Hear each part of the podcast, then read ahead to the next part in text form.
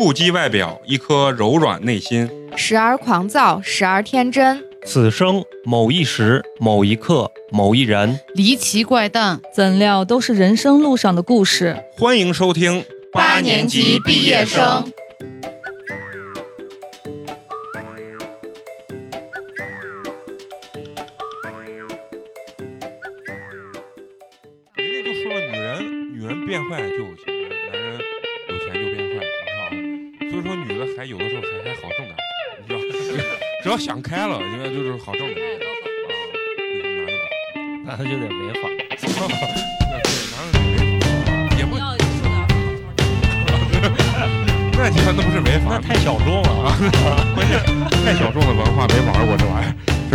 啊，又是我们新的一期八年级毕业生，我依旧是这疙瘩的人，美工，你们好吗？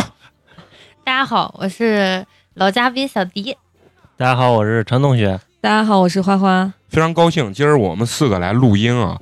其实咱们每期节目我都会说很高兴，是真的很高兴。但是今天呢，我们格外的高兴，因为我们今天呢，一是小迪来了，哎，我很高兴；二一点呢，可能很多听众一一听小迪又来了，可能又是要烂批爱情故对事，烂批爱情故事，哎，不好意思，猜错了啊。嗯，我们因为聊这种烂批爱情故事呀，包括吐槽渣男这种东西啊，实在是太多了。有很多人就私信我们说，难道爱情它的本真就是这个样子吗？其实并不是的，解铃还须系铃人啊。我们把这个本主啊小迪叫过来啊，让小迪跟我们聊聊爱情之中的美好。所以我们本期的主题就是西安女娃东北寻爱之旅。嗯，哎，给点掌声。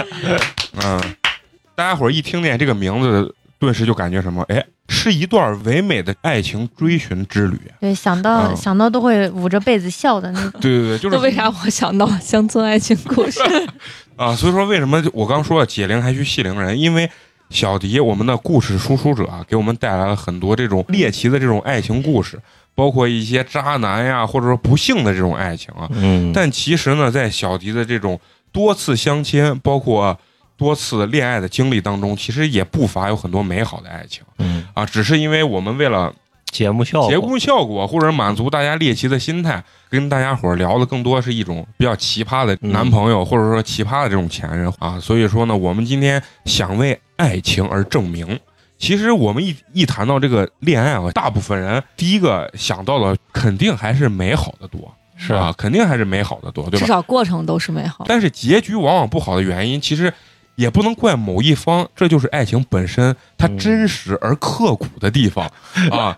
是，为什么有很多人啊，包括我自己，就喜欢体验这种完整的爱情？一系列这个过程，我觉得它是一个真实的爱情。就包括你结婚啊，你生子，他整个人生过程中，他也不可能是十全十美的。嗯，所以说，一段爱情，它当然肯定有这种瑕疵或者是痛苦，但是我相信，肯定美好的记忆还是居多的，啊占绝大多数，是不是？嗯，我就必须得剖析我自己。我在这种时间的长河中，为数不多的啊，就有两个姑娘对我直接性的表白，让我觉得我是一个有魅力的男人。我是从小学、幼儿园开始算，然后到到如今呀、毛三十岁的年纪，然后我捋了捋，一共就是有两个女生非常直接的性的这种这这种表白形式啊，嗯就是给我写纸条、发发短信这种。嗯小学那次就是写纸条，当时我小学的时候，我就记着我记着那种特别丑的头饰，就是那种板寸，嗯，就是是上面是板板的平的平的。小平头哎，呀，非常的丑啊！让我自己都无法没有自信，你知道吧？就是去，但是不知道那个女生看我依然很帅，情人眼里出西施。对，这种情人眼里出西施，所以说给了我极大的这种就是信心，自信心和这种就是情感上的这种满足啊。小学嘛，大家哪哪懂这种情感啊？都是那种懵懂的那种爱情。我俩每天呢，哎，不是不能称之为爱情天 啊，懵懂的这种情感啊。还没开，还没开，就是这种懵懂的这种一种兄弟情，我感觉。为什么我把？人姑娘都你先耽搁形容一下那了。女孩长得啥样子？哎，就是想不起来了，已经能想出来，就是普普通通。但是呢，我俩每天干什么呢？我俩当时小迪肯定知道，学校门口小学学校门口有一个设计院，嗯，嗯设计院的后院呢有一个那个废弃的吉普车，它是什么？我俩在那废弃车里每天就喝果啤。小学你知道对小小木屋，对，呃，几年级？呀呀，就是四五年级吧啊。嗯，然后当时果皮没有酒精对，没有酒精，但是当时不是，当时以为喝果啤就是喝啤酒啊。然后完了，我你看我这从小就走的这是这种伙计的这种兄弟情的这种情窦初开，然后聊一些有的没的，我也我现在也记不清，但是他一直可能都。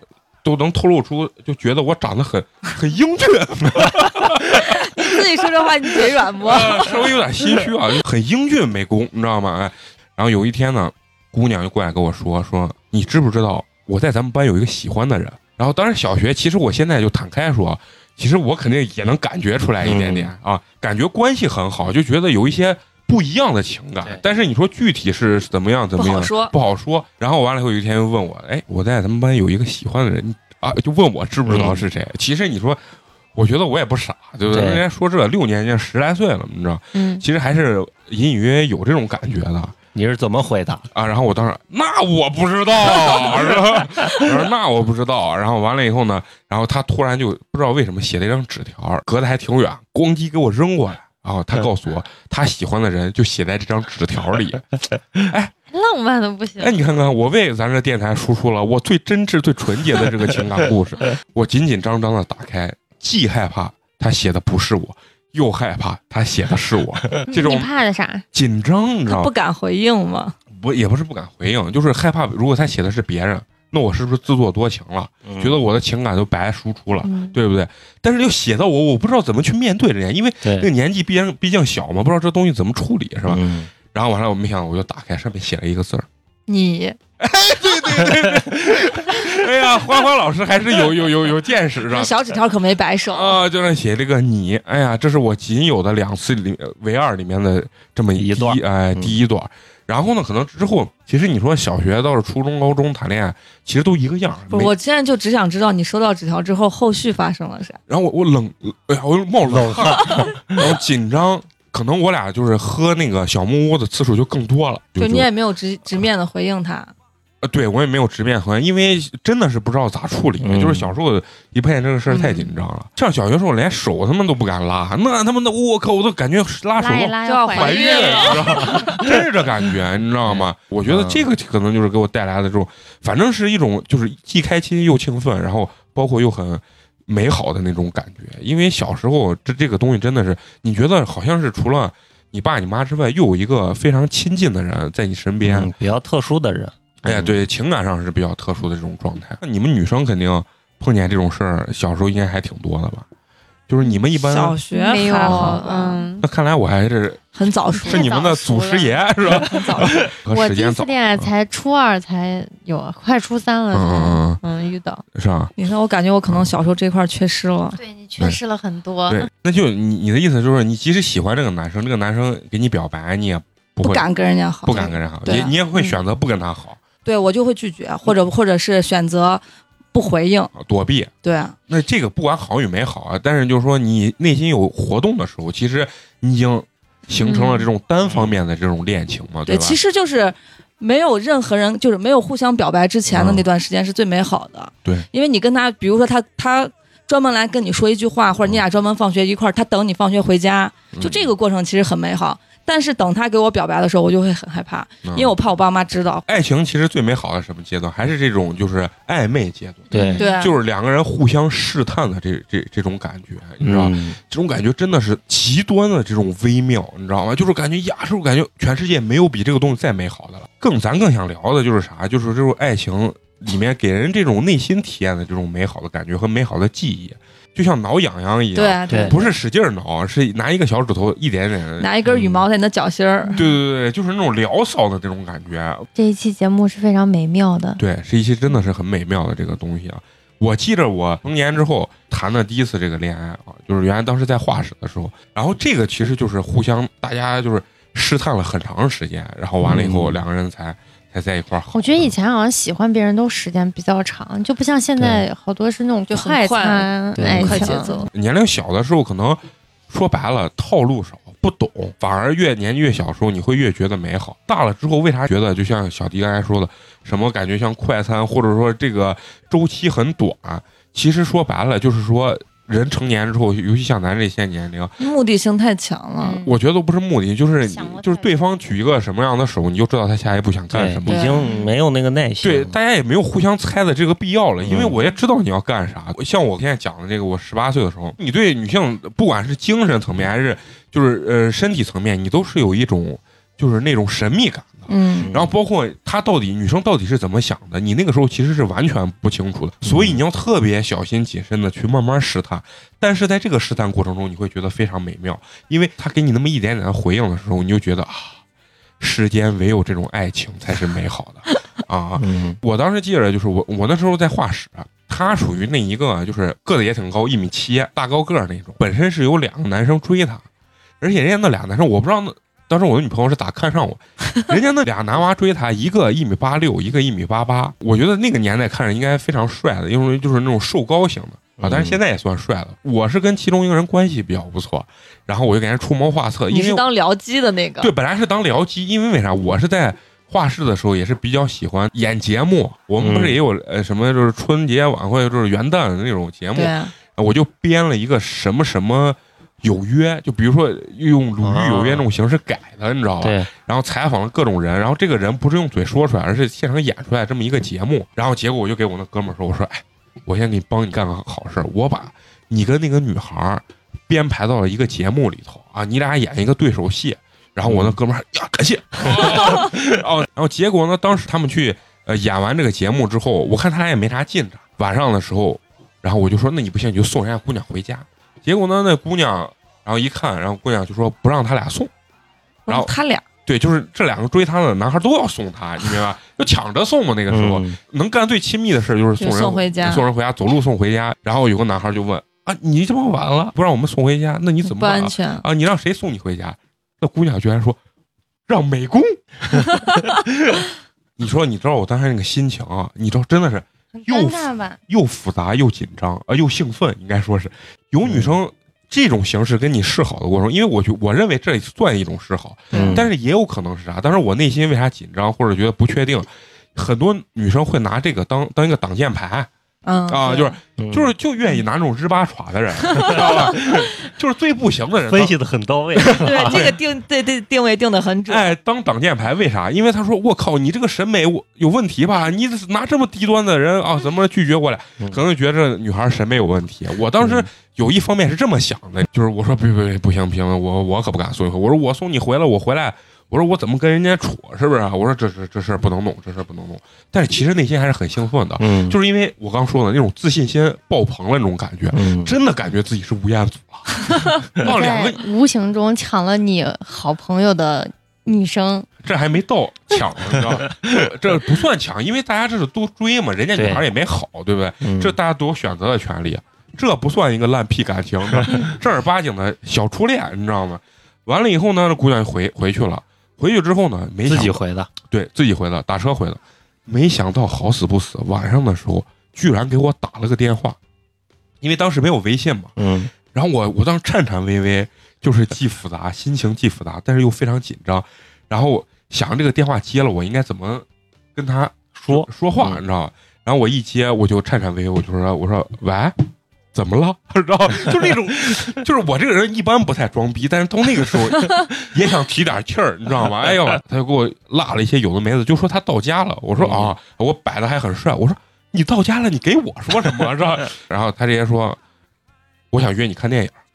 当时那那个血砰一下 就上头了，你知道？这么主动，嗯，就是 让我心情，我操！我当时真的我就觉得我得，觉得那阵儿的女孩都不是就不会做出这种特别那就说明我我有多大的魅力 啊！你知道吗？那腾一下，我整个整个脑壳，你知道就就冲上血了，因为你知道，我离我上次被人表白是他妈在小学呀，是不是啊？又过了一个六年，啊，然后完了以后，我当时那个心情啊，真是血脉喷张，一点都不夸张。但是我内心你知道咋想？我说不行，我说我这朋友他们追着呢，对不对？对，我这样子真的是，我真的有点撬墙角的意思，真的是。然后我我自己思索前思索后呀，一共思索了三十秒。然后我想，嗯，这个必须咱说最真实的。这个姑娘长得也好看，这么主动给我表白，我要不主动一点，我觉得太他妈累了。就是是男人，啊，对对对对，就是小迪说的这话。然后我就鬼使神差一般的答应他。我平常在画室一个礼拜不洗脸，啊每天穿着夹板就为了那天看电影，我专门出去花了五块钱，就那澡堂子嘛，啊五块钱洗的澡，花了八块钱，当时好还给我搓了一下，穿上我那个唯一一个最干净的那种格子衬衫儿，然后最高规格礼遇了，对对对，在那个时候就已经是我最帅的打扮了。鞋我忘了穿什么，我记得我是精心打扮了一下，嗯，然后就去赴约了，然后我们俩就去看那个电影。晚上看完以后已经十二点，你想哎你，们看的午夜场还 不是因为你要上学嘛，上完晚自习你想下来都八点钟，哦然后你知道爱情的力量让你能冲昏头脑。为啥？我俩从钟楼两个人压马路，走回去了。姑娘还穿着我记得是个坡跟的鞋，你知道吧？嗯一直走走回美院。但是你想，脚力可以。，对，这就是证明姑娘内心她也也高兴嘛。我俩呢就是一直走，但这么晚了又回不去。那这个时候你们猜猜，后续我们要干什么？去网吧。你这怎么揭秘了？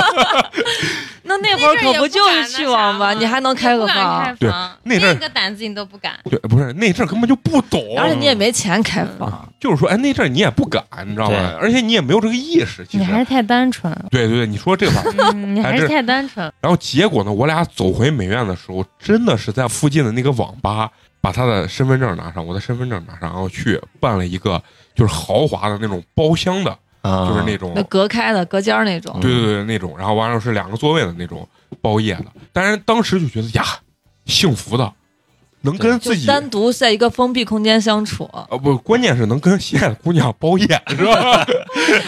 哎 这是非常那个幸运的。而且呢，在整个这走走路的这个压马路的这个过程中啊，嗯发生了实质性的进展啊，两个人呢，哎，就拉上手了。嗯，那个时候你只要拉上手，基本上那就确定了。确定关系，啊。对，嗯。然后我当时呀，就是一定要讲很详细，就是就是那种试探，两个人狗走着越贴越近，嗯。越贴越近，先时不时的碰一下。先是汗毛碰汗毛，对吧？你你们说的再细汗毛汗毛之间的空气 碰空气，对你们参差。你们的初恋，你们美好的爱情一定有这个东西。完了，就是那种肌肤蹭肌肤的那种感觉，你知道吧？嗯而且都是那种小胳膊蹭着小胳膊那种，你知道两个人要甩的时候越离越近，先拿小拇指勾一下啊勾一勾，是吧？嗯然后完了，我发现，哎，姑娘没拒绝啊，姑娘没有那种甩开啊、或者怎么样的感觉，对，然后就再上第二根手指头 啊，然后完了后，他把这件事情说的很猥琐，其实非常是一件很美好的事情。其实非常美好，这是非常真实的。你们想回想回想，你们那阵儿谈恋爱，男不管男生女生，是不是心里都是这样的？嗯，第二根手指上完以后，哎，我们就就拉上了，直接就拉上了。哎，我觉得非常大胆的，就是直接拉上人家的手。我不是一个手拉着他的手，我先一个手拉着，拉完以后，我觉得姑娘没有拒绝，但是姑娘可能当时年纪小，可能就是不好觉得意思不好意思，然后姑娘跟我说。只让你拉十分钟，哎呀，我的天哪！哎呀，到后半程你知道成什么样？我两个手捧着人家的手，这是整个在这个压马路的过程中发生的实质的东西。包夜的过程中又发生了惊天地泣鬼神的实质性的这种进展，但是不是我主动的，因姑为娘主动，对，因为那个姑娘是高中的时候谈过一个三年的男朋友，嗯，可能干了某些事情比我深入一些。我是彻底跟个傻逼一样，你知道吗？哎，我觉得把姑娘的手捧到手里啊，那简直就是有如一朵就是盛开的鲜花一样在我手里。然后呢，我们最后就去网吧包宿。我回身问他，我说咱们俩干啥呀？然后他说他也不知道。他说你说干啥就干啥。这话听放到现在啊，我能放过他？然后我说那咱俩要不然包夜去吧？然后姑娘在那也说啊，那那也行。当时我特别大气，包夜问我选多钱的区，十二、十五还十八？我说十八的，买的方便面、矿泉水，摆着马奇，然后还有那个一块五的呢，就是带那种辣子面的那种香肠香肠，啊知道吧？就标配配齐，然后放到那儿。然后完了以后，我们俩就进去，然后上网。我都忘了我当时玩啥游戏，但是你知道那个时间已经不在乎什么已，经不在乎，，就是把电脑打开胡点，因为你能感觉出来，就是那种小鹿乱撞的感觉，胡点。我坐到那儿的时候，然后我很紧张，但是姑娘就开始拉我的手，然后完了以后就不自觉的贴近我，嘴与嘴发生了一些 更亲密的这个肢体接触。嗯我跟你说，这可能是我人生第一次接吻，我靠，嗯跟他妈触电了一样，你知道吗？我觉得我操，人生咋能有这么美好的事情？就我觉得爱情是很美好，为什么被他这样一形容，感觉那么的恶心，你知道不？不是，你要用健康的思想，你要把你回归于十八岁、十六岁的那个年代。你现在这都是老皮了，你觉得这装逼呢？你知道，至此之后啊，我觉得生活中任何的困难对我来说都不是困难，生活中任何的这种遇到的这种挫折都不是挫折。这就是我感觉爱情给我带来最美好的这这个阶段。我发现这种东西还是存在于这种学生时代比较多、对啊，啊，然后大了之后我还留着我初中喜欢男孩子给我算的数学题的那个草纸，这是你很美好的回忆。算嘛，嗯，嗯就是你你说的这也很恶心吧？你把那草纸还留着 是吧？哎，那就是看那个字儿，你就想起当时那种喜欢他的心情。嗯嗯，哎，你说这，我想起我我原来上初中的时候，因为我爸我妈管我很严嘛，但是呢，那会儿就肯定会有男生喜欢你，或者你喜欢男生都会有。嗯然后那会儿我们班有个男孩，就是我妈每天早上会给我做早餐，比如说就拿一盒酸奶呀、做一个三明治之类的。嗯，然后他那会儿就不知道为啥就，他就说天天跟我说呀，我早上没吃饭，啊他就然后我要是吃不完或者我剩一盒酸奶，我说那你你吃，然然后他就慢慢成习惯了。当天下午放学之前，他一定会跟我说，明天记得给我带个啥啥啥啥。啊然后明天早上给他带一盒奶，给他带一个早餐，就感觉幸福完了。那会儿就觉得我心里肯定是有，就跟你一样，就我肯定明白他问我要这个东西是干啥不是普通同学这种。啊？但是我人家也没跟我说呀，我也不可能说，人家都没给我表白，我也不可能说啥嘛，对吧？有那么一丝丝的内心的雀跃，你看见没？有很多事情，其实人成年了之后也干，但是呢，人会觉得这是套路恶心。但是你看他刚讲了，你给我一个什么酸奶、酸奶或者说是呃，我把我的作业什么呃撂在你书包里，你会听出来一种哎小清新的感觉。就小孩在动心思呢。嗯，但是你现在回想，比如说我开了一辆两百万的路虎，然后载着比如说小迪，然后小迪呢把他的耳环或者他的口红故意的放到我的车上，以便我俩下次有机会见。这个故事你讲出去，你就哎，我跟你说真的，我朋友之间真的有男孩把、啊把项链故意藏到女孩的枕头底下，说我把我项链落到你家了。然后嗯说你帮我拿着，这这才会会有，第二就是下一次我找你的啊对。机会。嗯，但是你这样子，这个故事一讲完，你就觉得我操，很恶心，非常非常恶心，嗯。感觉就是那种权色交易的那种感觉，就是这个姑娘又看上他钱了，怎么样？其实这跟小学的学生是一样，就大家只不过是行为，是一样的，但是可能目的成年人不一样。就不。太一样。对对对对对，但只是他有一个两百多万的路虎，你就觉得不，这不单纯是感情。所以为什么很多美好的东西发生在比较年轻或者小的时候，就是可能人大了之后，慢慢会觉得爱情不是那么纯粹了。嗯，所以他要排个序呢，啊什么更重要？现实在对对的问题对。对，对而且我认为，就是你爱情不可能打败现实，就是如果现实真的很残酷的情况下，爱情其实是一击必碎的东西。但是小时候呢，其实是因为你在学校，包括你三观或者对社会的险恶，包括对现实的认知是非常匮乏的，所以说嗯。你认为很多东西是非常单纯，爱情就是爱情，我喜欢你就是我喜欢你，我吃你煎饼果子我就是爱上你了，我喝你酸奶我就是爱上，其实就是很简单。我刚说我人生中的那种唯独两次女生给我表白，你说女生都特别主动，其实我接触过程中，我觉得上学时代女生要比男生主动，因为没有。吧那可能生存的环境不太一样。那可能是你个现在的女生都比较主动，但是以前真的很少很你少。很矜持的，嗯对我还有一一个女生是，人家没有给我表白，但是她那个表象就是把我给吓着了。是什么呢？就是他学习比较好。有一次考试，你知道吧，他在大礼堂考试，他坐在我斜对面的这个桌子上，我能抄着他的那个题。嗯，然后呢，我就可能考试之前我就知道，然后我就一直在给她渗透，呃渗透，就说你能不能一会儿就说你往边上坐一点，把你卷子卷子稍微啊往左挪一左挪上，然后我能看见 A B C D，然后我去抄它。嗯，然后但是呢，人家有一个姑娘学习好，是不屑于你们这种垃圾，你知道吗？人家垃圾原来是作弊，你知道吧？人家有原来有女生很有原则，嗯，对，然后所以我就可能对她有另外一方面的嗜好，可能就上套路，就是花花说的那种，跟人家开一些比较无伤大雅的玩笑。已经伤大雅的玩笑了。然后结果那姑娘最后就是象征性地让我抄了一下，我也很感激那姑娘。结果考完试以后，那姑娘人家过来之后要把我约到小树林儿，就是约到公园儿啊，公园儿原来那呃西门外面那叫啥？就是环中央嘛，不是环城公园，有个革命公园嘛，风景，反正就是一个一 个公园，不重要。哎，我说我我很紧张，我说这为啥要叫我？结果呢，姑娘往那一坐，因为人家那个姑娘我现在知道，可能是也是比较乖，你给我开了某些玩笑，我就觉得你是认真的，你别跟我老子开，就像古代那种姑娘一样就，你不能看见我的脚，看见我的脚你就得娶娶我。哎，真是这。然后完了去那儿之后，完了他就很一本正经的跟我说，他说你要像一个男人。我说 我说怎么了？他说是这样子，我现在给你机会，你现在想说什么，你就可以说出来。你想说什么就说什么，就一直引导我要说出来。但是其实当时我已经明白他啥意思了，但是我说实话，我打根上我没有那个意思，然后还很生气。他最后就总结就是，美工你不像一个男人。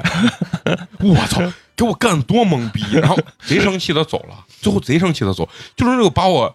放在那种寒风凛冽的那种革命公园里头，你知道吧？就是我一个人非常懵逼。嗯，我操！当时给我就是姑娘认真了把，你吓到了。对，所以说我觉得女生在学生时代是比男生成熟的早，她懂是成熟的，他懂的东西比男生多。嗯，你应该去的是儿童公园吧？哦哦哦，对对对，对对对对对，儿童公园。我讲了这么多东西是为了什么呢？还是为了要引出小迪的这个精彩的故事，让小迪给我们聊聊他的故事。他的故事是什么呢？西安女娃东北寻爱之旅啊，听起来非常乡村，我没听过，对 这个这个名字真的太 low 了。其实不 low。你这样让人家东北人听了，是吧？咋一听我们东北就鸡巴感觉大金链子、小手表，是吧？一一天三顿小烧烤，是不是？当时我去的时候也也感觉到非常的，也不能说洋气吧，就是城都市都市，对城市的活力很好，活力很好。就是其实我还是很喜欢的。嗯，就是在聊他这个故事之前，咱们说说什么呢？说说就是对东北人这个印象啊，就是因为嗯可能大家在生活中或者说工作中多多少少，对，也认识能遇到一些嗯东北人，因为东北人给我的感觉是感染力非常强。对，嗯，我当时我去东北的时候是到那个沈阳进行培训，大概去了最多一个礼拜，我感觉我回来都东北口音了，嗯就这么夸张。我一下，当时我们坐飞机，我一下飞机，然后打的那个呃出租，嗯，然后一上去之后，我靠，就是那个出租车那个味儿就是来了。对，那个司机啊，嗯，就是全程嘴不停，就一直在跟你聊，一直在跟你聊，就是天南地北，然后问你哪儿来的，说哎，你知不知道我们沈阳沈阳哪儿最好吃，哪儿腰子好吃，什么哪儿能洗澡，怎么就开始给你一顿开始海谝，你知道吧？老弟啊什么的，就这种你知道吧？然后完了以后把电话号码最后留给我，说你们走的时候。给哥打电话，哥送你们。我说大哥，我跟你说东北人就特别亲切，贼热情。东北人真是这样子，哎，我完了以后我就接触那东北人，就因为也不是特别深入的接触。嗯晚上我去夜市，因为都说东北的夜市烧烤，烧烤非常牛逼，嗯，我是真的去到他们那儿，他们是能烤万物的那种，对对，各式各样奇奇怪怪，然后全部操着那特别有亲和力的东北。但凡你圈子里面有一个东北人，那都是东北口音。嗯一两个月过去全是东北味儿，东北话，全是东北味儿，而且东北人真的是觉得自己说的是普通话。对，就是我们包的，当时应该类似于那种民宿一样的那种东西，那个老板也他妈太热情了，就是不停的跟你聊，你知道，因为我们就是几个年轻人，然后完了以后他就拿酒，嗯，上来要喝。啊，我说这鸡巴咋回事？真的是有点那种，就是咱老说咱老说咱陕西人热情，跟我觉得跟东北人没没法法比不了，没法比。我操，东北人往那一坐，开始要跟我们喝酒，甭管男的女的啊，嗯那女的真的是挺彪的，我看老板娘你知道吧，还挺彪。然后完了上来就要跟你们喝，问你哪儿的。然后我说我们西安来，我当时就感觉已经有东北味。我啊，我们搁西安那边过来的是吧？我说就是因为你想融入人家是吧？搁西安那边过来。他说哦，他说我就是喜欢你，当然这可能也是恭维。他说我就不是特别喜欢北京那边啊，我就喜欢你们西北的爷们儿，怎么就是反正就是类似于这种，就是贼热情，咣咣咣给你干晕了，你知道？你就感觉我操，这是贼我受用呢。这是我大姐，然后？那老板娘，我觉得这是我大姐，你知道，我都想跟她就是拜把子、结义金兰那种感觉。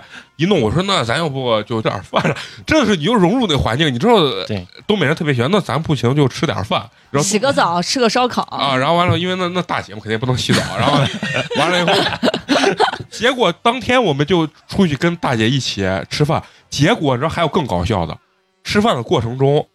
也不知道他到底认不认那边人，最后鸡巴一两桌凑成一桌了。哎，我是他哥，真的是那乖。然后完了后买单的时候那还绝了，我一看我说东开始抢单了是吧？对，我说东北这样的，我我咋说？我要说，因为我当时刚上班嘛，我也不能嗯请客，你知道？我说我说我要说 A A 是不是有点偏气估计被打了就。啊？偏气，我就没说话，你知道吧？最后我发现也不用我结，全站起来，我靠，全站起来，真的是呢。然后而且不光全站起来，他们基本上有很多人就偷偷去结，呃比如说这大姐看出来了，然后看出来人家就不装，直接砰就站起来，哎，你干啥？他说我。姐，我说啊什么？我搁搁那儿上厕所什么？你们这啥不？你要坐着，不让人家上厕所是吧？因为他觉得那人就要去买买单去，啊，然后你不是不能上厕所啊，就开始争，服务员啊就来过来之后，然后完了两个人就抢着要安排呀，当时可能不止两个人，因为凑成一桌，你说哎，这时候人不少的，我都不知道他们咋结的，你知道吗？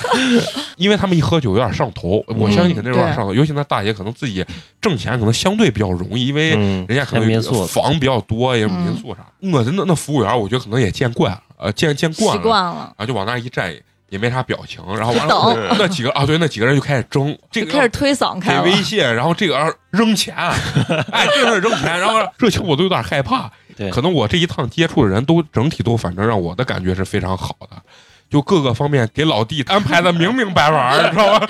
真的就是这种感觉，你知道，让我感觉这一趟也，哎，反正对东北的印象是非常好。老说东北人爱打架什么，你瞅啥？这绝对是段子。但是穿貂儿的确实不少 啊，戴大金链子绝对不少，尤其去夜市的时候，嗯，真是那大哥就是，当然人家也不一定是大哥，人家就愿意就穿个貂儿，吧戴个那大金加个包，加戴个表，戴个金链子对子。那种大哥也不少。但是你说真打架啥，其实也没有多少那种我给大家推荐一个电影，叫《嗯东北人在台湾上学啊。我我》，那个电影特别哏儿。网络电影，我在抖音上刷，那个真的。特别哏儿，那个就把东北人的那种性格，嗯我感觉就跟台湾人那种嗯软呀、嗯萌呀那种性格，真的是明显的对比。啊啊，反正就是比较彪，彪也是真彪啊，就他们自己形容的也是真彪。而且东北人说话，人家很顺溜，能把这话顺顺着话茬说下去，啊，对对，口条特别好，他们真的出口押韵，还是有天赋的，就是语言天赋。还是有语言天，要不然嗯赵本山为啥是东北人？对，嗯人家那边人还是有有刷子的啊，那那那那嗯必须了。那当然肯定我了解的没有小迪这么深刻啊，就是因为你是跟这个东北人接触的非常之深 深入啊，非常深入这句话，啊。所以说，让你呢，就是好好给咱们聊聊你对东北人的最深的这个印象是。其实我我接触嗯就是东北的这个还挺早，因为我姥姥特别喜欢听二人转，啊就以前还借那种碟片儿啊回去听。也那老黄了呢。对啊，那阵儿不就有那种就是唱高粱的高粱妹嘛，啊然后那阵儿特别爱爱听那些，然后从那阵儿开始就就好像对东北二人转就特别感兴趣。然后以前家里头是东北有一个奶奶，然后我姥姥就带带着我一块儿去那边去旅游，那是第一次去东北，当时是去的黑龙江。嗯那个岛我我到现在我记不清那个岛叫什么岛，但是那个岛上面的所不所有的男的小孩只有男人嗯都是光屁股，就不穿裤子。所有的男人，所有的男人就好多就不不穿裤子，就在那儿游泳。然后那个奶奶家就挂的那种老虎皮呀、啥的，啊，就那是我对东北的就是最早的印象。就是光装饰就感觉很彪。嗯对，啊然后地下就是床上放的都是那种寿寿毯，啊，我知道是，很原始的那种感觉。不是睡虎就是劈熊的那种感觉。对。然后最早那阵儿去人家那种小剧场看那个侏儒演戏唱二人转，就那阵儿特别火，啊嗯，那是最早的就是印象。把那种底层文化发展的淋，漓尽致，发展的非常好。嗯那是去的黑龙江，给大家说一说，就是对东北人的印象，就是在我印象里面，嗯，除了你们就说的那些啊，我觉得他们特别，嗯，就把大家当自家人，啊啊嗯，就兴奋点特别，就是你不觉得这件事情好玩，但是他说出来就特别好玩，啊，对，自带幽默感嘛，对，啊自带幽默感自，带幽默感，嗯嗯，这是你觉得对东北人最深的印象。，对，那还有没有什么就是觉得不太好的印象？因为你接触比较比较多好多地方也有东北骗子，嗯啊嗯，啊因为东北那个地方确实发展不是很对好，就后来好多人都失业啊，什么嗯就全国各地都在有东北人，然后又挣不上什么钱，嗯。然后可能因为他的性格关系，不像有些人比较会，嗯、掩饰自己吧，嗯，就就会去讨好别人，他们可能还不会？不会，啊嗯，就比较直接，可能就吃了不少亏，啊嗯，哎，这哪儿都有好人，哪儿都有不好的对对人，对。哪儿都有骗子，嗯对不对？嗯，你看你到西安火车站那门口，你他妈能买到一包真烟吗？就是。你给一千块钱找回来就剩九百，就是那那情况，你知道？那行，你可以开始你的啊东北寻爱之，旅东北的故事现在这这个男孩子是哈尔滨的。啊，哈尔滨的啊嗯，，对，然后我是一直就特别想去一趟东北，嗯嗯就是不像以前，以前那阵儿去是，嗯、大概是夏天，因为东北那边嗯特别凉快嘛，嗯去夏天。后后来我就特别想在冬天去一次，但是一直也没有这个机会。就认识这个男孩特别的戏剧，啊，嗯，又是他是又是软件？不是不是嗯，他是呃，因为那阵儿特别就刚流行吃鸡的时候嗯啊，手机啊手游嘛，嗯。我就特别爱玩那个，但是我又打的不太好。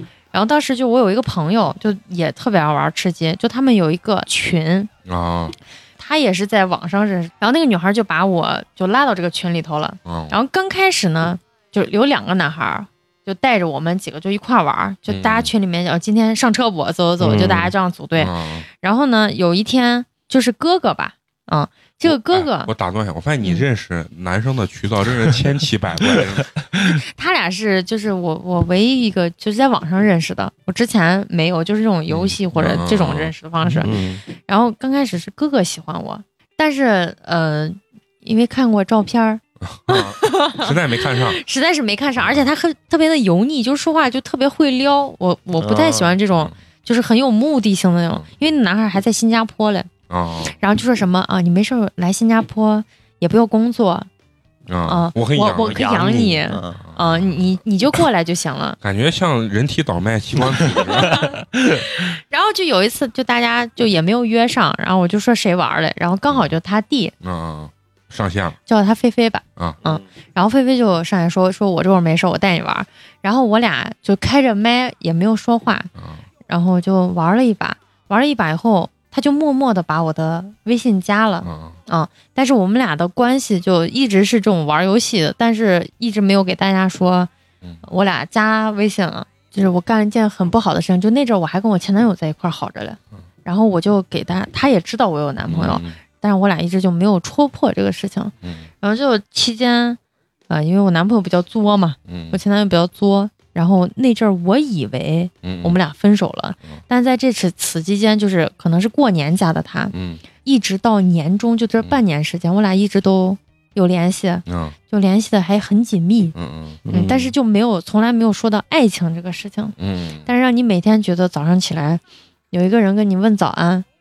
嗯。或者每天晚上跟你说晚安，就是一件很美好的事情。嗯。就你很憧憬他，你也没有说让你要去找他，然后他也没有说他要来找你。嗯嗯然后就刚好就是年终的时候，我跟我前男友就吵架分手了，嗯。就是我就给这个男孩儿就那阵儿就更亲密了。嗯嗯啊，然后我就把他之前有些事情，就我跟我前男友的事情就给他说，然后大家就很官方的就聊到这种爱情的事情，我觉得他的三观非常正，嗯，就这个没好之前男生三观都他妈特别正，你知道吗？我感觉就是遇见他，我一直以为我的初恋是很美好的一件事情，啊就是爱而不得嘛。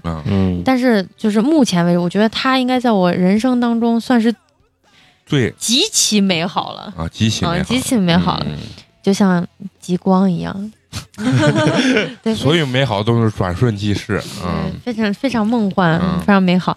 后来就就那阵儿联系的特别勤的时候，然后突然有一天他就说我买机票要要去西安找你，啊，然后我就说天哪。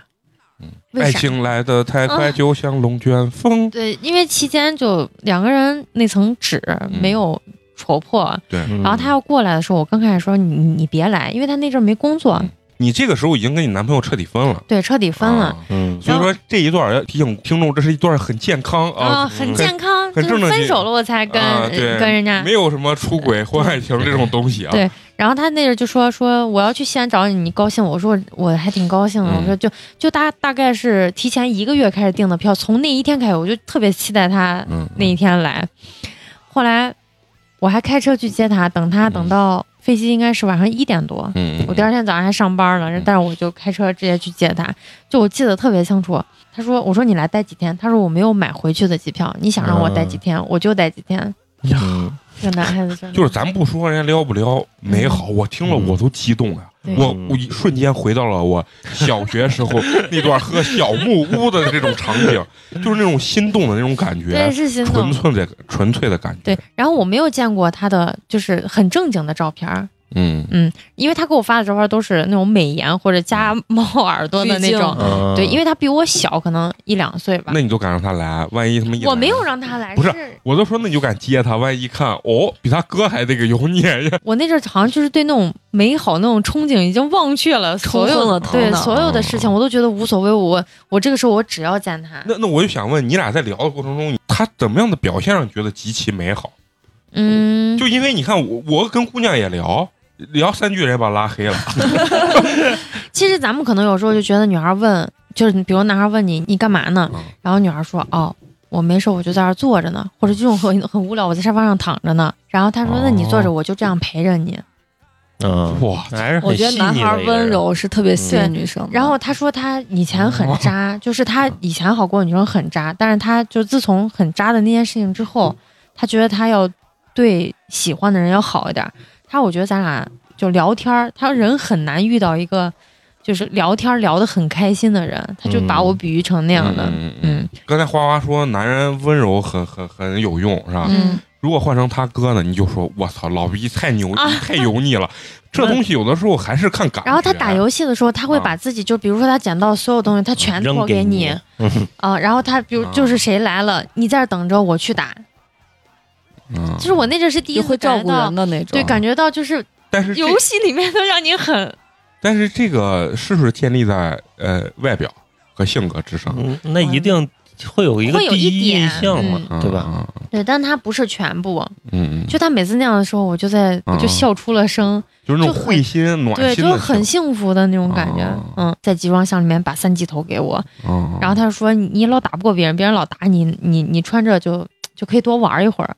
你喜欢玩吗？那我就都给你。呃就是让花花说，你感觉人家这 我我没玩过游戏啊，但是我觉得我就是听别人说，我感觉这在游戏里面应该比较常见吧。小哥哥撩小姑娘，不都是这样的套路不，你没见过有的男的，男的让他女朋友把你的药瓶都给我啊，你反正也打不了，一会儿你就如果死了没没关系。那不。是因为已经到手了吗？我说的是没到手之前呀。也也，我跟你说，有很多有有很多男生在打游戏的时候很认真的，很认真，而且控控制不了自己情绪。嗯。就比如说我跟他打啊，刚开始一两局，比如还能忍住，到后面啊老输老输，我真的可能就骂他，嗯，就是这种情况就有些男生是忍不住的，他肯定是个整体性格就他能能这样子说话，而且很耐心的一局一局陪他玩，肯定就是把他看得比游戏更重要。对，而且他应该是个性格比较温柔的人。嗯，特别温柔的一个人，就他从来没有，我们俩之间就从来没有大声说话过，就一直很柔很柔的那种状态。你喜欢这种风格吗？就是你知道他能保护你，就他温柔，但是他能保护你。就我们俩一直在发微信，啊就是他几点上飞机上飞，然后下飞机，然后我们俩就一直在对话。人在没有见到对方的时候，就会有那种有幻想，有幻想。啊他说你你冲过来的时候，我一定把你举高高，就是这种，嗯嗯我觉得特别美好。我接到他已经都快两点，我第二天要上班了嘛，嗯他就说嗯你你接我的时候，你在车里睡一会儿。然后我说不行，我说我就一定要等到你下飞机的那一刻。从那儿出来的时候，就是你就一眼能看到他。啊，男孩，说实话，第一眼看有一点点 low，你知道吗？嗯 精神小伙，真的是精神小，看来就是东北的精就是那种头，神小伙你知道不？就真的是那样的头，就西瓜头，对，西瓜头，然后这样窄裤腿刘海刘海儿特别重的那种。然后穿了一个就是黑裤子，因为他来的时候应该就是紧腿儿四月份吧，啊，是紧腿肯定是窄裤腿。特别精神小伙，然后背个包，就是你觉得其实长得并不是就并不不是是那种让你想象中的很帅。那种然后我看见他那一刻，我就直接冲上去，然后把他抱住。哎，真的，你这贼浪漫的，真的，我从来没有这种爱情在机场哎相拥啊，对，他就嗯就直接奔向你，然后两个人抱在一起，你能听到他心脏的跳动声。真的，我我只在机场接过老板，老板一出来把箱子直接给我一甩，然后他就当时就很温柔说一句：“你等久了吧呀，你看这幸福？”了，嗯，一每一句都感觉直戳就美每他工的内心说的每一句话，我至今我都我都记得很清楚。嗯，呀，完了，感觉感动，感动的要然后泪流了。后来我不。是把他接到了以后，嗯。他说：“哎，你们就西安离机场还挺远的，嗯。因为他没有来过。咱们在这种生活下，咱们不觉得咱是一个古城，嗯。但是对别人来说啊都很新奇。啊，对，对全是这种古仿古对对对。的建筑，对，后来接到以后，因为酒店是我给他订好，直接嗯。先订了四天，嗯。后来我又续了三天，嗯。就住的离我们家不远嘛，因为我就想让他出门就能找到我。我第二天因为我要上班呢，然后就给他说哪块有哪块好吃的。我说啊你要是想去，啊你就先去，要么就等我下班我我陪你。嗯，然后那阵儿就上班，真的是一天都在想着要去见到他的那个喜悦，嗯，就把他一接，然后去咱们什么大雁塔逛一逛呀，然后回民巷吃吃那啥。后来我把那男孩吃的就是，我想让他把西安的美食都吃一遍，但是咱们的美食都是主馍，食你知道吗？给娃干吐，就是好多上海人来了，我在火车上碰见都说：“我靠，你们的量太大了。真的。然后我第一天的中午，就第二天中午带他去吃的粉汤羊血嗯啊，啊下午又带他去吃的生之旺凉皮儿，然后又带他吃了一那个腊肉夹馍，你知道吗？嗯 然后男孩就第二天说：“我们明天中午吃啥？”我说：“我带你去吃卤汁凉粉儿。现在饭都是馍打底，你知道吗？” 然后当时吃到卤汁凉粉儿，就我给他掰馍，我让他在这儿等，我说我去呢。然后他说：“你们这儿为啥都是馍呢？不是夹馍就是泡馍。对对对，而且我还给他要了一份辣牛肉，你知道不？然后男孩大概吃到一半儿，嗯还有两两片辣牛肉的时候，他说我实在是吃不下了。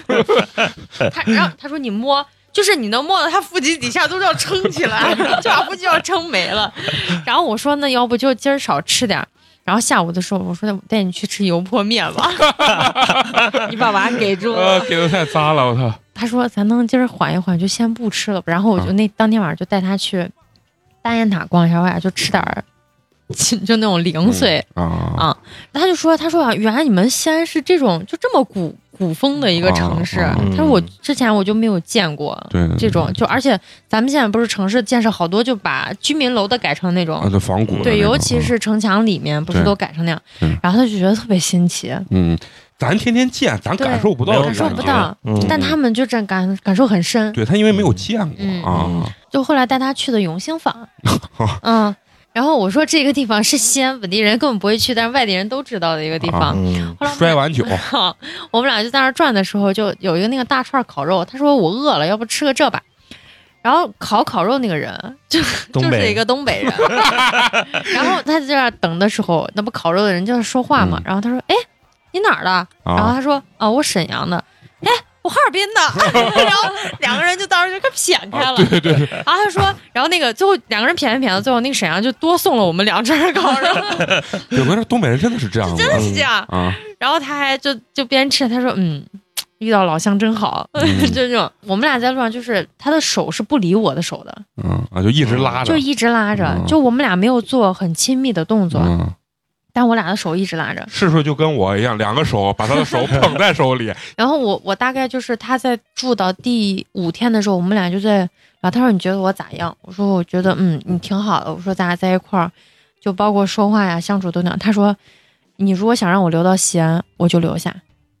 哦哦，那还是挺挺感动的。对，虽然不太现实，嗯，但是因为我知道男孩在西安留留下挺困难的，嗯真的。就一个嗯男孩如果在异地的话，我觉得挺困难。就女孩可能去找他，嗯嗯，对他来说是一件好事，但是男孩来找女孩就有点儿，反正就是嗯压力很大，压压力很大。嗯尤其就之前我我认识一个男孩，就是因为我想让他买房子，然后他觉得西安的房太贵了，然后他就走走了，你知道吗？嗯就回回他家那边，然后这件事情就对我就打击还挺大的。其实西西安在同等城市房对，这房价真的很便宜，啊，但是你咱也不能说便宜，就是跟就是跟别的相比，它好多好很多了。就然后我就说，我说再看吧。然后他当时就没说话，可能嗯心里面就期待有点失太多，有点失落了。就可能隔了一天吧，嗯我前任给我打电话，啊，找你然后就跟那件分手的事情没关系一样，就跟之前、就跟没发生过，对没发生过。一样。然后他就说你在哪儿了？我说我在家啊。然后他说哦，他说你是跟哪儿出去了？我说没有，因为当时我也虚嘛。我说这是干啥呢？这是演啥戏呢？然后他说啊，他说咋了？你生气了？我说咱俩不是分手了吗？嗯他说谁他妈跟你分手了？这也是鸡巴怪咖啊。哎然后我就心里面第一个脑子这不是已经就想到，很长时间了对，应该就是很有一个有一个多月啊啊，我跟他分了有一个多月。就是已经很明确的说，对他跟我说说你以后再也不要给我打电话了。啊，我说以后我绝对不会给你打电话，哦就算了吧。然后我就心里脑子里面第一件想的事儿，我操，这哈尔滨男孩咋办呀？就菲菲咋办呀？当天晚上他就叫我出去了，刚好那天晚上我就本来要带菲菲去嗯咱这边其他地方呢，我说不行，他说你先给我下来，我现在就在你家楼底下。这样把男娃贼霸道呢。嗯然后我当时下去的时候，就大家其实就是聊的一些有的没的。嗯嗯，然后这个时候就就菲菲就给我打电话，然后我就没接，嗯我就把手机调静音了嗯。后来回去那一天晚上，我就觉得可自责，哦。我就觉得人家男孩那么那么爱我，那么喜欢我，然后从嗯那么远的地方买机票过来看我，我觉得我干这件事情，就我把这边没有弄清楚，我该咋办呀？我要怎么选择呀？然后，但是我又很爱我的前任，不是，咱又很爱你的我前任。我也没听懂。你你知道两个人就还是有有那个情感在的，对，还是有感情的嗯，一但是下也断不了那么干净。对，干净。第二天我去酒店就去找菲菲去了，后我见他就他开门那一刻，嗯我真的是嚎啕大哭，眼泪就止不住，啊，是因为啥？那他也很懵逼嘛，就？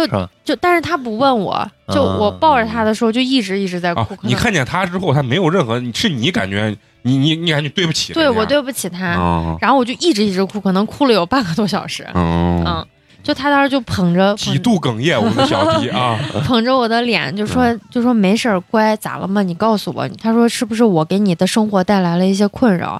如果是这样的话，我可以选择退出。因为这个男孩就感觉情商很高，嗯就，他可能知道感觉他其实知道知道有些啥事儿。但人家不说，对啊嗯他说你你要是为难，我不为难你。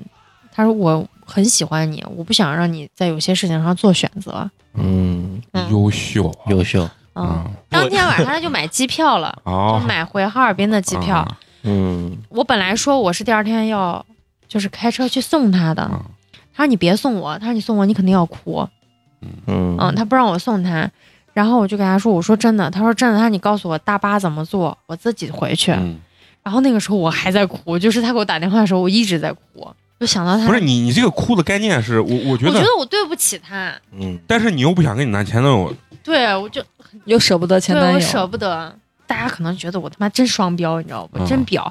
但我对我前任的感情，就相当于我我认识我初恋的时候，大概是我初三的时候，我时隔真的是十几年，我没有遇到我那么喜欢的人。我看到我前任的时候，他整个人在发光。那就是其实综合来讲的话，这个东北的这个人是他其实是给了我我男朋友没有给我的东西，就包括心灵上，嗯嗯，就包括行动上面，我男朋友根本不可能给我的东西，他给我了。嗯，就是白玫瑰跟红玫瑰。对，就那种很理想的恋爱。嗯我必须得定个性啊！我觉得这跟渣不渣，我觉得没有任何关系。你看他跟这个东北这个男孩，其实一直就是啥发乎情。止乎于理，语文老师，感谢语文老师啊！直到其实跟她男朋友分手一个月的这个情况下，她才跟这个男孩真正的见面。因因为其实像现在来讲，你说分手一个月不联系，这跟分那肯定就是分了，肯定就是分了嘛，对吧？嗯起码没把哈尔滨男孩当备胎嘛。啊，嗯对对对吧？大家不能站到道德的制高点去抨击这个东西。我觉得任何人放到这个情感上，他都会有犹豫的，这个很正常的事情。就其实就大家老说你喜欢这个人，咋还能喜欢另外一个人？嗯那有的人就是我就能同时既喜欢 A 又喜欢 B，但是只要我没有就是把 A 和 B 都同时的跟我发生关系，对，啊同时拥有，然后或者是把 A 或者 B 任何一个人当我的备胎，嗯，我就算我都很喜欢他俩，但是我最后还是做出了决定，我只跟其中一个人，我觉得这就属于他已经很有道德标准了。对，而且这个是像单身男女看过没有？嗯，看过，啊就是古天乐和高圆圆演的那个，就很有点像他。其实高圆圆就是，我觉得他同时爱着两个人，他两个人他都爱他，很纠结他。很纠结，不知道该选谁。然后也是跟你，其实跟其实那里面的那个古天乐就像她前男友，对，，然后然后吴彦祖就像那个东北小孩儿，对对对，吴彦祖是个你知道那个男孩的游戏名叫啥不？啊，哈尔滨吴彦祖。怎么不跟我这西安分组打招呼？是不是？然后后来当天晚上他就买了回嗯哈尔滨的机票，然后我就说，那如果你既然决定，那就算了吧，就我们之间就画句号，我就把你送走，我们之间就结束了。嗯这我真的挺想送他的，嗯我知道他机就是机票是几点的，嗯我还给他手机上就一直在发着，我说你到了没？怎么坐的车？嗯、怎么换换票没有？嗯，怎么怎么这些？嗯然后他那天走了，他说你别哭，我走了并不难过。他说既然我能来找你，嗯就已经满足了我心里面的愿望了，我们已经见了就行了。嗯嗯，他说我我尊重你的选择。嗯后来他回哈尔滨以后，我不是就跟我前男友和好了吗？嗯就我就把他删了，因为我觉得这样对大家都不公平。啊，就你有权利去再去寻找一个你更喜欢的人。不要让我耽误你的生活。嗯，嗯，后来不是就是又到了半年，我跟我前男友分手了嘛？就一八年的时候，咋彻底分了一。八年十月的时候，我俩是彻底分手了。嗯嗯，分手以后我又加他，嗯就一九年的四五月我又把他加了。然嗯后他说呀，自从我上次去西安到现在，咱们俩有一年了。嗯就在这期间，我没有联系过他。嗯嗯加了有一个月之后，我觉得，就是我可能对他来说是感情上的一个阻碍吧，因为他老觉得我可好。然后我后来觉得，就是对他来说我是阻碍，我就过了一个月之后，我就又把他删了。哦，你是害怕影响人家？对我我怕影响，因为我跟他说过，我说你你要有合适，你可以去找。嗯我说你不要把心。他说我觉得你是个好女孩儿，可能这一辈子我都不会遇到像你这样的人。就咱们俩能聊得这么好，尤其当时就是我俩还是偶尔会打电话，嗯。然后一直打到晚上一两点，就哪怕不说话，大家都会把电话开着。好少女的感觉，就是好好好少年的好少年，对对对，对，然后他会早上打电话就叫我起床，嗯，就是乖乖，在家家那一个月的过程中，对，就是乖啊乖早上起床要上班了。嗯，五月份的时候我不就把他删了，嗯。删了以后，就是反正之后又有一件就什么事情，我又把他加回来了。嗯加回来了以后，我们俩那时候就聊的特别，因为我也是就没有好别人嘛，啊，然后我就跟他情感没有障碍，无人可阻拦我就想着跟他能不能有未来，我就在考虑这件事情，因为你想，时隔两年，快两年的时间，两个人的感情完全没有变，嗯。就我对你还是那么憧憬，你对我还是那么喜欢，这个还是没得到啊，嗯就是说就是没有被生活所磨磨练，你知道吗？就是你们的关系其实仅限于那一点。嗯。对对对对，所以然后我就计划着是十月份要去哈尔滨，就正式开你的东北追爱之旅了啊！然后大概就是去哈尔滨之前三个月的时候，我就开始计划。我我还看了哈尔滨当地的幼儿园了，我就想在那儿找份工作，就想着怎么样能留、动心了，对留下来。啊，然后他就跟我说，嗯，我们我们这边就就特别好，然后可以带你去干嘛干嘛干嘛干嘛，嗯。就吃好多好吃的呀啥的。嗯。他就提前给我把机票都买好了。那看来人家这真不是吹，啊、我真的觉得，可能给你花钱的人不一定爱你，但是不给你花钱的，我觉得是不爱。我觉得花钱不能代表所有，但是它一定能代表一部分对啊嗯。后来我们就就是计划好，我因为我只去三天嘛，啊嗯，我的计划只有三天，我有感觉是想去考察，也、哦也是有点想去画，就如果真的不行，两个人画个句会想画号句号，哦就是像考察那腰子到底行不行？像最后一次去告别吧，因为他过来找过我，我也想去圆我去找他的一个梦吧，哎呀，好美好啊！嗯对，美好吧？就嗯每一次想到这种事情的时候，我说，哎我真我真是喜欢他，真是很爱他。嗯嗯他给我把机票买好，然后还问我说，啊你想住哪？要不住中央大街吧？就是中央大街是他们那一条主干线嘛。啊嗯说我给你订好了，你看你喜欢哪个房间，我给你订哪一个。暖男，我跟你说这事儿，我绝对干不出来。然后他说你穿啥穿啥，把袜子穿厚点儿。他这边冷，你就穿那啥。他说你要是没有鞋子，我给你带一双啊，我给你买一双，就那种厚一点的鞋。你能记住你和他之间的点点滴滴？对，真的是点点滴滴。后来就我就我就背了一个小包，然后里面就我就穿了一身衣服，嗯然后背着小包把我的换洗的东西我兜里一拿，我就去哈尔滨了。我们俩还是一样，就跟之前他来找我一样，我们俩就发着微信，让我怎么上车，然后拍小视频，然后一直到下飞机的时候还是那个场景。相拥，哦对他，他等着我，然后我冲过去，他把我抱起来。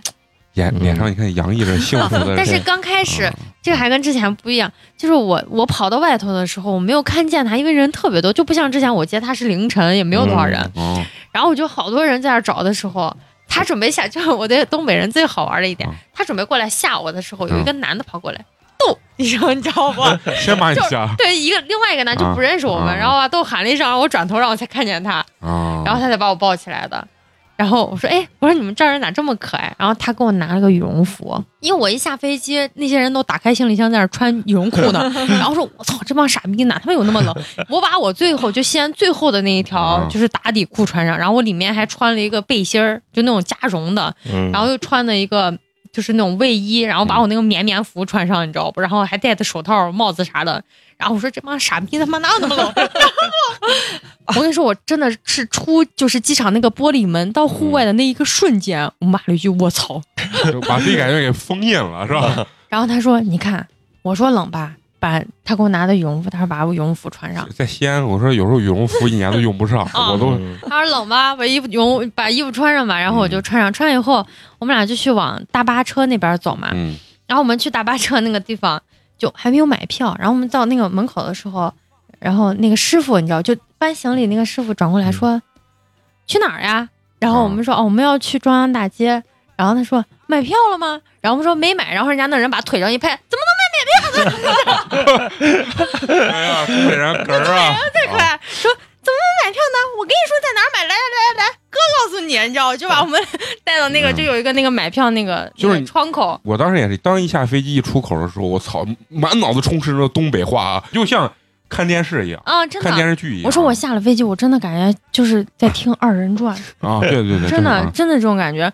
然后我们俩把票买完以后，就坐坐到车上，然后他就他就看着我，嗯，我也看着他。然后当时那天是晚上嘛就晚上可能就是九十点，嗯然后嗯你知道，就是机场那个黄色的灯光，然后打到脸上的那个嗯朦胧的那个感觉，今天这是有一种温暖的感觉。对。然后我俩就可紧可紧的抱到一块儿。这简直是一个偶像剧。然后他从他的包包里面就拿了一个热水，嗯，就那种就是保温杯。我操，他说你先喝，他说肯定冷。我说你们这儿真冷，他说就是。然后他说你要靠一会儿不？你坐那么长时间肯定累，你在我肩膀上躺会儿。他说你把你外套脱了，我给你盖着我的。你把当时的那个你俩对话的语气，我感觉都学出来了，嗯真的是呢。这个男的确实是一个心思极其细腻，的一个，。我觉得陈同学不一定能做到这，我就更别说 啊啊！一去还是我操，你是不是瓜皮？让你穿你不穿吗？还冷死你！我跟你说，活该啊！我肯定就是这，知道吗？等我醒了的时候，就已经快到中央大街，然后他就给我讲、这是哪儿，这是哪儿，嗯这哪儿有好吃的，然后明天带你去哪哪哪，就都给我安排好了。嗯，到了酒店以后，当天晚上他是整晚上都在抱着我，就是我嫌热把他推开都不行的那种。嗯嗯，嗯嗯，然后第二天早上我是被亲醒的，真的他妈的太少年了，我操！嗯因为早上大家不是都还挺丑丑的吗？就女孩特别介嗯意。然后我说你别看我，我说我要去先洗个脸。然后他不是把我嘴了一亲，嗯，然后说你真美，他说你在我眼里是是最香的。我操，这甜蜜是甜蜜，我他妈感觉要吐了，给我这么大的暴击吗？哎呀，真，哎呀，我感受到了你的美好，他连每一个细节你还记这么清，真的我记得很清楚。在你那几百个那什么那玩意儿里面，你能记这么清，确实是打动了你的心。嗯，这可能是唯独一个这样的对，唯独一个这样的。然后，然后我们就当天是去了那个松花江边儿，当时那个地方就还没有结很厚的冰，然后他跟我说，他说这里面的冬天可能在十一、十二月份的时候，冰超级厚，就有狗拉爬犁，那种。啊就是狗就坐在上面，然后有啊拉一圈，然后可以坐那种小车，然后他还有好多人在上面滑冰。嗯他说你要是冬天想来，你可以再来一趟，嗯等再冷一点儿的时候，一定要穿厚一点儿。然后那个风就真的贼大，我跟你说我要冻瓜了，你知道不？就真的贼冷，就是十月的哈尔滨，真的是很冷。那温度有多少？十月的哈尔滨？呃，零下十吧，差不多。哦，那也不是很冷的，还。对于不冷吗？嗯咱们西安就可能在一度或者零下一的时候，我感觉就要冷的不行了。然后我当时穿那个毛毛衣，一点屁用都没有，你知道不？我就要而且而且冷跟冷肯定不一样。嗯我跟你说，他们那边的看着是零下十度，比咱这边零下十度要肯定是要冷得多冷。体感温度低得多。然后我还穿的他的衣服，他给我拿了一件卫衣，嗯，嗯，然后我就把他的那个卫衣穿上，嗯套着我的衣服，再把我的毛毛衣套上，就就那还更冷。然后他还给我拿的口罩，嗯 然后就给我去拍的，就在那个呃教堂，嗯，拍的照片嗯，拍的照片，然后就带我去吃的锅包肉，还吃的血肠儿，啊，我知道，真的还挺好吃的。嗯就它没有，它不像咱这边就是羊血，可能有时候会有一点点味道，嗯就是猪的血，它没有一点味道，它只跟酸、菜嫩嫩的那个味道是一起的。我就觉得还真的还挺好吃的，我没有不适应。东北的饭没有啥不适应的，就东北饭非常量大，量大，我嗯非常适合我吃啊，就一路上他把他把我的手就揣在他的口袋里头，嗯像花一样捧着。对，像花一样捧着，就就我的手一直是热的，啊嗯，就什么时候我的手都在他的口袋里头。后来我们去太阳岛的时候，就那天还挺晚的，因为起来都十点十一点，下午才去的太阳岛。嗯然后太阳岛上面有一个海洋公园儿，我们就在考虑这个点过去还有没有海狮表演或者就海豚表演。嗯然后就那个开车的那个司机，你知道不？去哪儿呀？啊说说我们想去那个海洋馆，就先查查看有票没，啊有票了再去，没票就不用买了。然后我们当时说，我说这会儿还有，就四点半还有一场，你等等，我给你安排一下时间。然后说，你看你们这会儿坐坐小车，大概十分钟就到那边了吧，然后再看看海豚表演。晚上那儿要坐三幺幺啊，坐三幺幺再回去就不用坐小车回来了。然后这就是东北人特点啊。对，然后我我我把这时间给你写好，嗯写好你就按这时间去，人家门口有卖票，不用在这儿买票，这贵。啊 然后说你到门口有那黄牛票，你就跟他讲价，讲讲多钱，就讲一百二，要一百五就不给。我就觉得啊，人真的太好了。然后东北人都是这样。我们俩就就买了票，就当时就看，嗯其实那个地方真的，可能跟西安比起来啊，嗯就可能它真的很小，它真的没有西安发展的那么好。嗯然后我们当时就看完了以后，我们不是要坐公交车吗？它的公交车二楼特别的热，就是你可能在底下你都要冻死了，嗯你知道吗？哦，开暖气是吧？对，啊但是二楼特别的热，就但是一楼特别的冷。然后我们在二楼的时候，就大家都要脱衣服，就我得把我里面穿的那个卫衣都要脱了，就穿个短袖。哦然后他就把他的那个衣服也脱，也穿个短袖在二楼。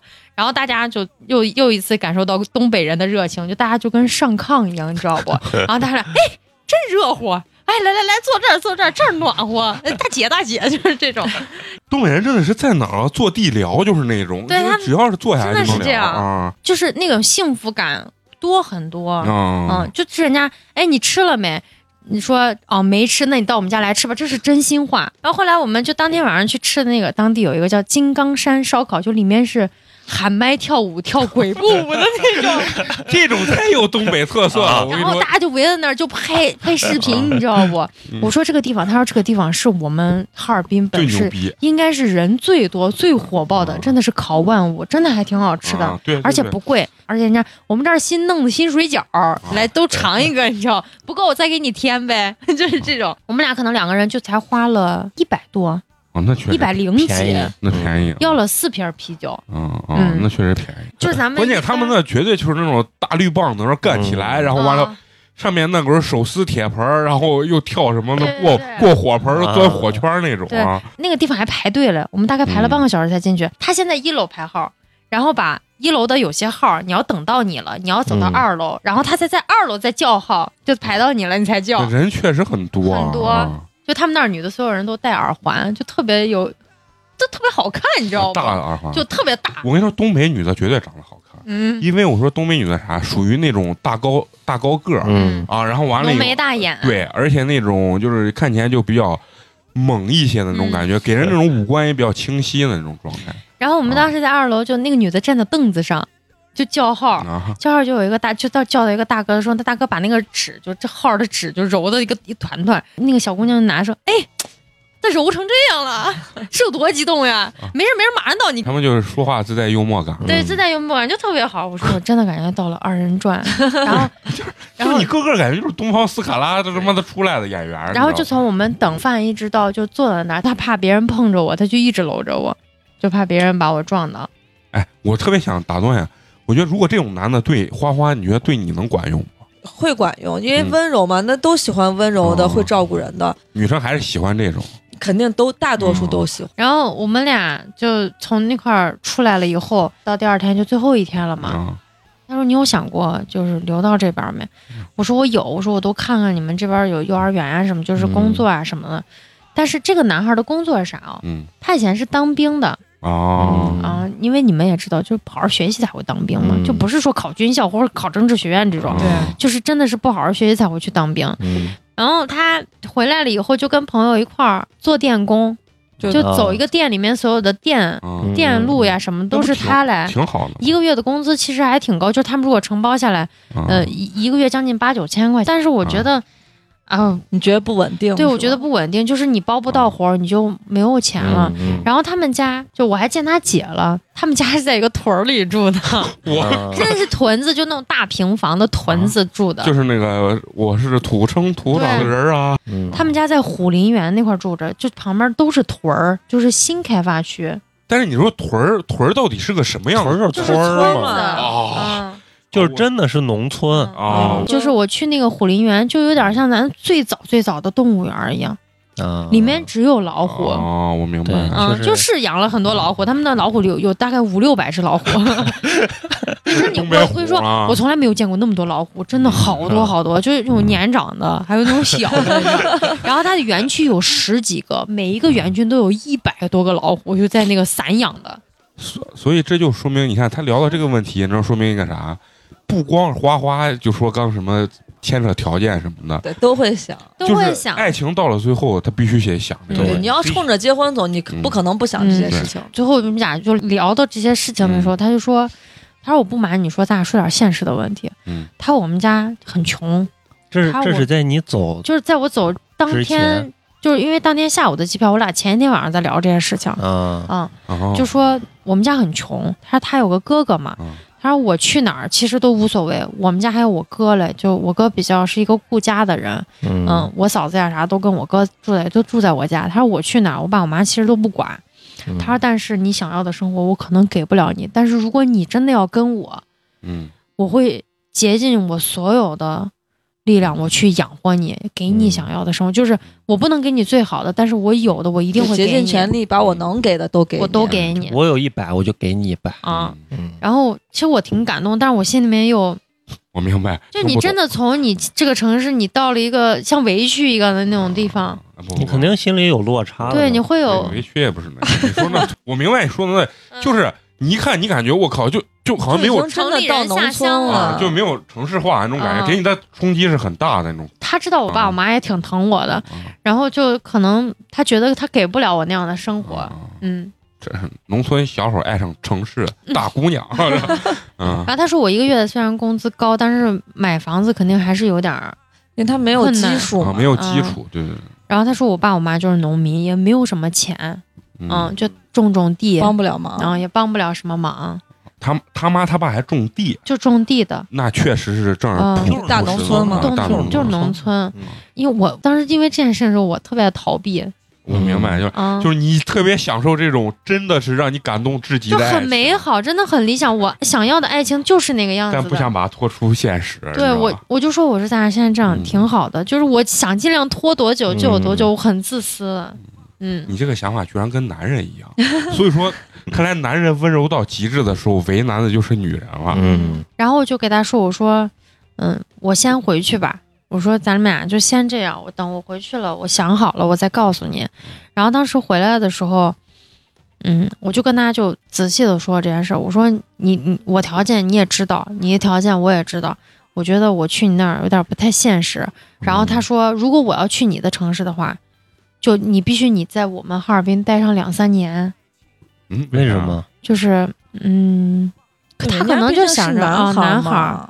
就不想可能做上门女婿这种这么、啊就是意思我们是在哈尔滨，比如说结的婚，啊，然后只不过是去西安发展了。嗯，哦，那第一次不是都要留下了吗？还好面儿，美好的爱情跟你说，对男生说的和他那个时候就你想，我俩再见是两年以后了，他的那个时候肯定要比之前要成熟一些了。考虑的事情会多一些。啊，而且他当时真要留了，那肯定也牵扯这种问题。嗯，嗯他说我就是个农村小伙，我就这条件嗯，你要想要啥，我也可能给不了你。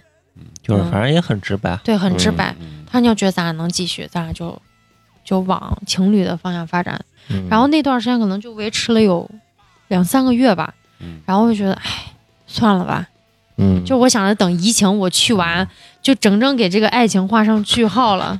又又要画句号，上回就画句号，这回还要画句号。上一次是圆梦嘛，上一次是试探，啊，去考察的真真的是嗯去圆梦去考察去了。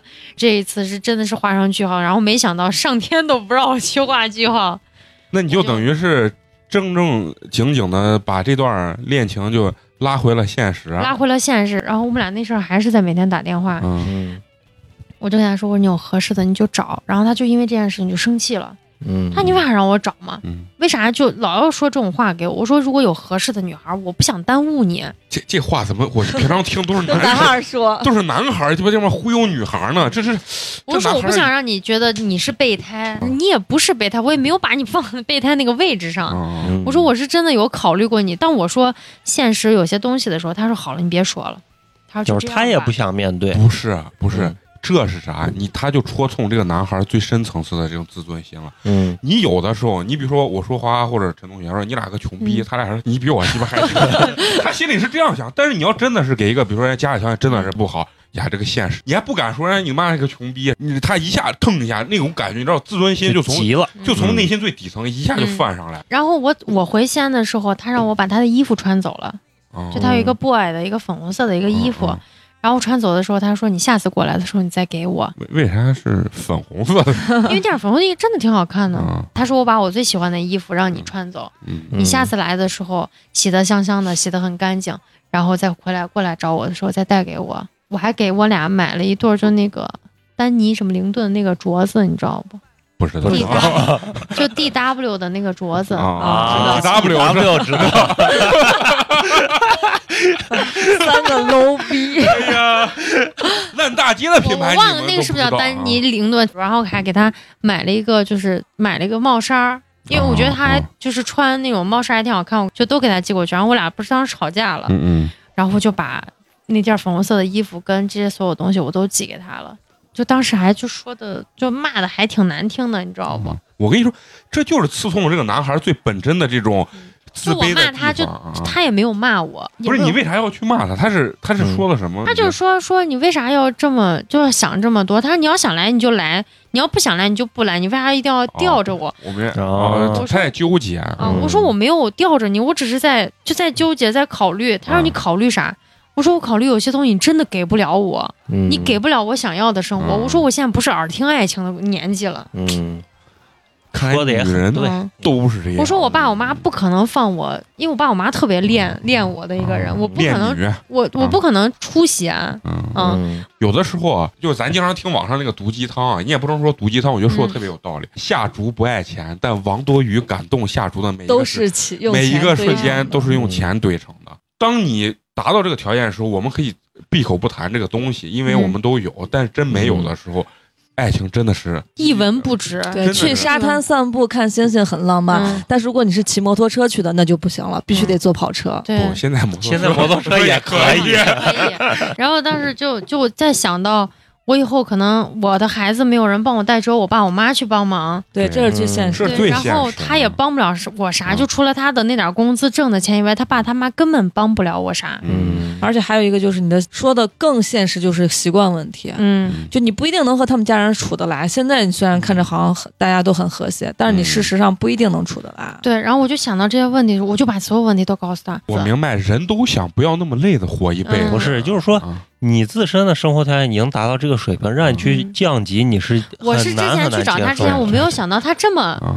屯儿里，你知道吗？啊啊，然后当我到现实的时候，有些东西我不得不去考虑。嗯今天这个话题真尼玛深刻，不仅有美好的爱情，还有现实的无奈嗯啊！嗯简直是太优秀了。其实我觉得，对于这个男孩来说，他如果真能下定决心来西安，其实对于他来说也是一个比较好的选择。对，其实我觉得就是他如果能抛弃，不能说抛弃吧，啊就是说能放下一些东西的话，他来到西安，对他来说，他走向了一个更好的城市，他有更好的发展。但我觉得努力可难了。哎，西安毕竟不是北上广，嗯。它的可能性还是还是有机会的。因为我之前是眼睁睁看着一个大连的男孩在这边根本起不来，我不想让他受这么多的委屈跟痛苦，嗯。也是在我觉得是可能我自私了吧，就我觉得这嗯是在爱情的上面，我要为他考虑一些，也是为了爱他。每个人都是这样的。嗯你搁到我，我也要这么选择，对吧？嗯，你说你给我来个屯里的大姑娘，嗯然后她要撒地啊 啊，真是这，我操，我他妈也害怕呀。嗯对啊，是啊这现这是最现实的问题，嗯对吧？然后有可能作为男孩的话，那女孩跟我说我愿意抛家弃业跟跟着你跑，那我觉得我可能还能接受。尤其是女孩，你跑到另外一个城市，你需要极度的安全感。对，她现在只能从搂搂抱抱上给你安全感，但是从现实层面上，她给不到你一点安全感的时候，嗯你肯定害怕。后来就是疫情前，我俩把这些谈通了以后，就互相把微信删了。那这个其实真的挺挺凄美的，真的。就是我听前面特别美好的东西，其实我都挺感动，对真真的真的挺感动嗯，你都能想象那个美好的画面，就是在哈尔滨的那个大大街上那个感觉，对，而且他嗯。搂着她，然后他俩在机场互相抱着。其实这个男孩这个性格啊，不是一个典型东北人的性格，嗯，但他嗯。其实之前他跟我说他可渣了，嗯，他只是对我这样。从我这个冷血的角度说一下，嗯。就包括你俩刚才听感动，其实对我来说，嗯。这真的就是，哎，这就是因为你俩还没好呢。我明白你说的是美好，就是说有些人即使想这样，他也做不出来对。你就像他他无法细致到这个程度。对花花评价自己很对，就是冷血，因为能做到这样子的男生，不是每个人都能做到，是极少数男生能在这个点儿上能做到。就是从我来讲，我是嗯绝对绝对做不到。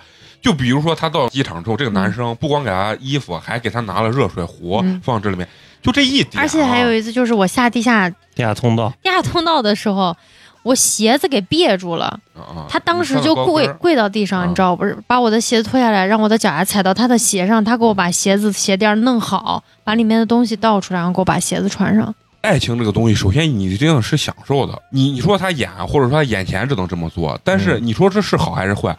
我作为我，我我眼前我也做不到这。其实有的时候啊，人不用活这么累，就像他这样子享受这一段，真的就可以。但是这肯定有很多人到时候听完以后又会说，那你不到最后还是看了现实？嗯，但是我觉得这东西有点分开，他得到了一段相当于白雪公主和他妈的王子一般的爱情，真的是这样。对，你童话故事也就写到他俩从此过上了幸福的生活，嗯为啥他妈他不写生活？嗯对不对？生活是残酷的，生活是现实的，是但是问题是我们如果有条件，那为啥不给我们留一段美好的童话？嗯对不对？如果有机会，谁一辈子能得到这样的一段，也是幸运的嘛。非常幸运。你可能到你老的时候回忆或者怎么样，都觉得哎，我靠，这给了我人生中真的是一种嗯，憧憬对啊，让我对爱情是抱有美好幻想的。甚至就是说，如果小迪真的跟他走下去了，可能就美好就被打破了。对，戛然停止在这一刻，其实说不定是对双方最好的最好的选择。对嗯啊，所以说作为小迪也不用遗憾，不用遗憾。我我没有啥遗憾的。如果现实能更好一些，我可能就真的会选择嗯义无反顾的去哈尔滨。我作为男生的观点，我觉得女生这样的是真的是对的。可能有很多人听完之后，前面这么美好，最后结局是以小迪觉得对方条件不行为由结束了这段恋爱。有很多人可能会抨击，觉得怎么怎么样，但是我觉得这个恰恰是对的，而且对对方和对自己都是一个负责任的态度。对对真的不想让柴米油盐冲淡了对，爱情的这种美好。有很多东西就是刚开始觉得，哎，这都不是事儿，友情饮水饱，有贫穷夫妻百事哀。哎，对，真真的是这百事哀。有一天，因为就像陈同学刚说的，虽然咱不是说咱鸡巴有多好的生活，嗯他的生活可能层次就到这儿了，你非要让他去当屯里的人去他妈种大玉米，那他就是受不了，对，那就没办法，嗯，这就是现实，这没办法。嗯有多少人连消费降级都做不到，更何况让你的生生活降级了对？人可以哪怕持平都可以，人很难做到降级的。对对对，就是说由奢入俭是很难的，嗯人很痛苦。我觉得在给咱们很多听众呢，尤其是女生啊，我觉得这个东西不是可耻的东西。对，啊，很多人觉得我不能提条件，我提条件那就不是纯粹的爱情，并不是。经济基础决定上层建筑，你这就是现这实话。就是说的难，可能难听，但是问题是这他妈就是现实啊。小迪为啥这段感情就格外的美好？其实嗯这种爱情在现在这个年纪是太他妈的太难难得了，太太难得，太难以遇不到了。嗯，你看我刚讲的，我那个十八岁的时候的那个恋爱，为啥好像没有你这么深刻的印象？就是每一个细节，他怎么搂你啊，怎么给你拿热水，你记得都清清楚楚。为什么我记不住？因为我在我那个年龄，我觉得爱情可能就是这个样子，就是他可能给到了你你所我，想，我所有想要的东西，啊他都有。但老天就是这么公平，对 啊，就是在现实这块儿击了你一掌，，击了真的扇了我狠狠的一巴掌。要不然怎么能只让你得到真爱，让我们落单的？对不对？啊，就是这样子。我们一直聊一些渣男啊，包括吐槽。当然，我们作为电台节目呢，作为一个猎奇的这种心态，我们愿意听听别人的八卦。但是呢，跟小迪交流完之后呢，也是想聊聊爱情美好的一面，因为总体来说，爱情一定是给人带来最美好的东西。嗯，如果它不美好，我们疯了。吐槽这么长时间，依然每个人要去寻找爱情。所以说，人还是向善向美的一种生物。对，所以说，爱情一定是美好的啊！对，其实不管是从开水讲的故事，还是小迪讲的故事，虽然说可能结果会吐槽他们男朋友怎么怎么样，但是在故事的过程当中，其实都还是幸福的，是美好的。对对对对，你遇到爱情了，就像大家刚才说，你遇到爱情了，你就勇敢的、努力的去爱，嗯，先不要去计较它的后果是什么。对，当你经历过了、感受过了、尝到幸福的滋味了，哪怕它的结局不是那么完美的，但是你已经幸福过了，这就足够了。还是要放手去爱啊。爱的时候就勇敢爱，当爱结束了就嗯勇敢的把它放开。对，所以祝所有的听众啊，能找到你们的真爱。好，嗯那这期我们就这样了，也非常感谢小迪，把他最美好的一段恋爱送给你们，送给咱们，包括让咱们知道爱情还是很美好的。嗯啊，那就这样子，下期见，拜拜。拜拜。往哪儿开？往幸